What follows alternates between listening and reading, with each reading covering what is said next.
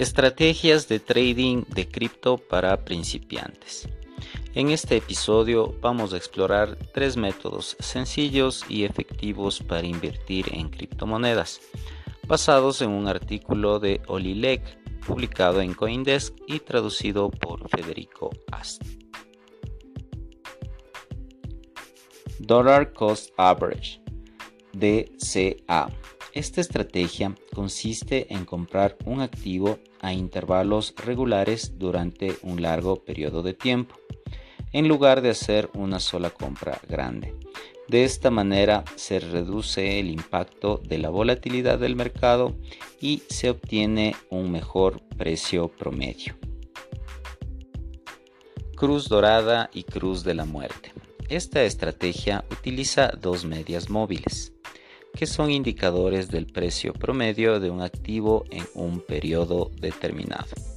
Se busca identificar cruces entre la media móvil de 50 días y la de 200 días que pueden señalar cambios en la tendencia general del mercado.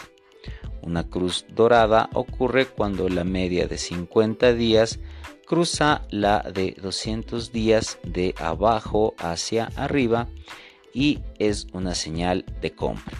Una cruz de la muerte ocurre cuando la media de 50 días cruza la de 200 días de arriba hacia abajo y es una señal de venta.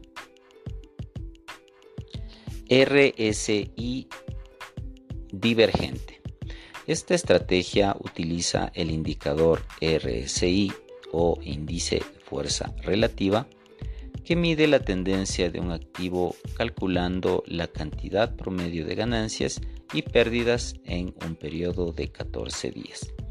Se busca encontrar discrepancias entre el precio del activo y el indicador RSI, que pueden anticipar reversiones del mercado antes de que ocurra. Estas divergencias se dan cuando el precio está cayendo pero el RSI está subiendo o viceversa.